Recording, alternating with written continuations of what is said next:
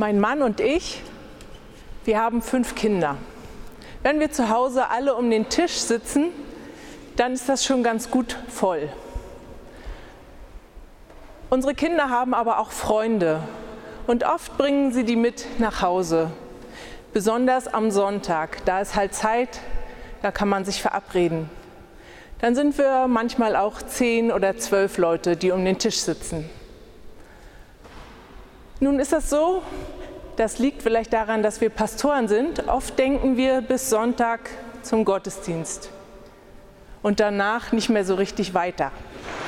Es kommt so ein schwarzes Loch und wir merken dann, wenn wir in den Kühlschrank gucken, Sonntagmittag, oh, da ist ja gar nicht mehr so viel drin.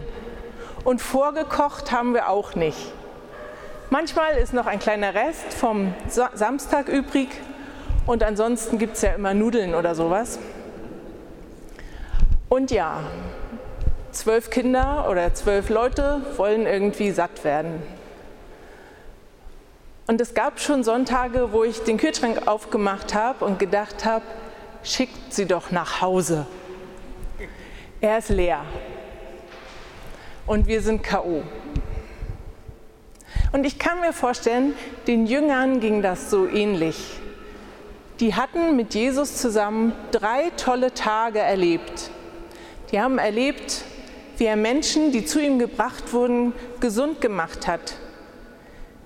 Kranke oder manche konnten laufen, andere konnten wieder sprechen, andere wieder hören und sehen. Und die Leute sind ins Loben gekommen darüber. Sie haben Gott gelobt, sie haben gestaunt, sie haben gefeiert, sie haben gesungen. Sie haben gebetet. Es war ein großes Happening.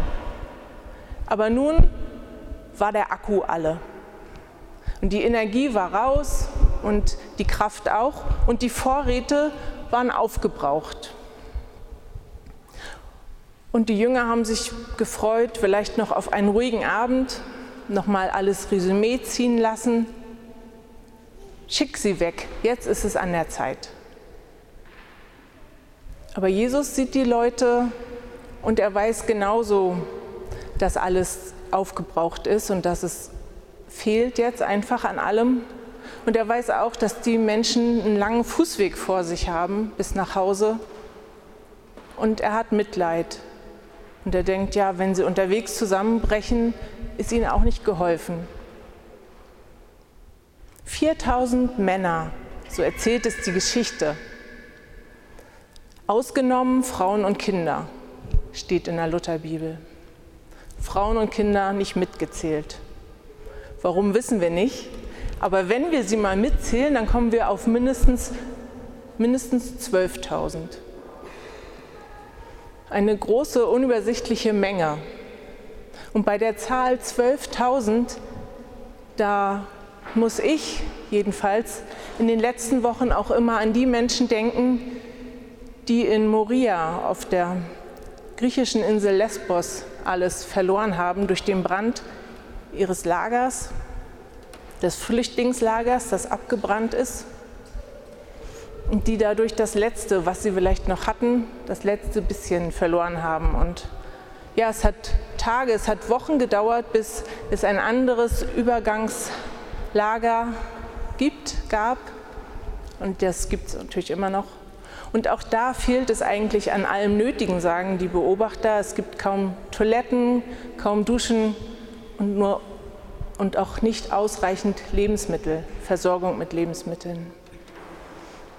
Und ein Beobachter hat geschrieben, die Menschen sind einfach nur noch müde, sie sind KO, sie sind hungrig, sie sind hoffnungslos und traurig.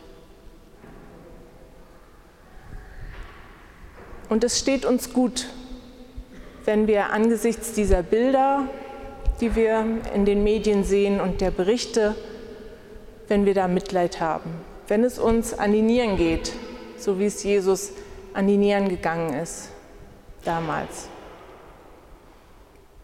Oftmals ist das ja so, dass daraus so eine Art ähm, Ohnmacht erwächst Hilflosigkeit und das Gefühl, dem Elend der Welt ja doch nicht begegnen zu können, ja doch viel zu wenig Mittel zu haben.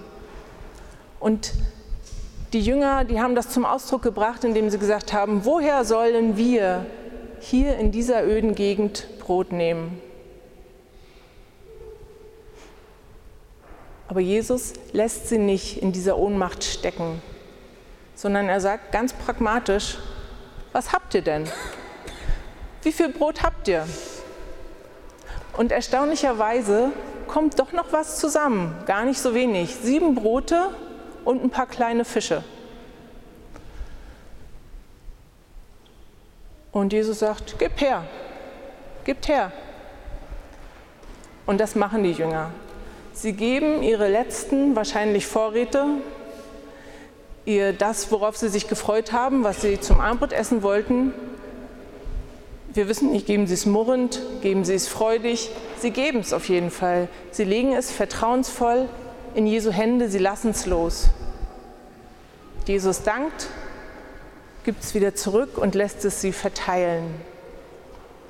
Und ich finde, das liest sich und das hört sich an wie ein tolles Team, das Jesus mit seinen Jüngern da bildet. Ja, tatsächlich, er hätte ja das Brot auch vom Himmel regnen können, lassen können. Das gibt es ja auch, wird in der Bibel erzählt, das Manna, was, was das Volk Israel einsammeln konnte.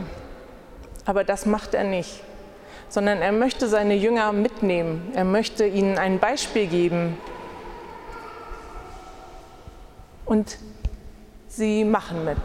Sie lassen los und sie werden Teil eines tollen Erlebnisses. Sie erleben, dass alle essen und alle satt werden. Wie? Darüber schweigt die Geschichte. Wir wissen es schlichtweg gar nicht. Es kann sein, das Brot hat sich vermehrt unter den Händen von Jesus. Es kann aber auch sein, dass das Beispiel der Jünger einfach Schule gemacht hat, dass alle, die da sind oder die Ersten, die es mitkriegen, anfangen, in ihren Rucksäcken und in ihren Körben zu kramen, die letzten Vorräte zusammenzukratzen. Nicht alle hatten schon alles aufgegessen. Und so kommt doch noch einiges zusammen und sie teilen es, so wie die Jünger das gemacht haben so wie die Jünger und Jesus es gemacht haben.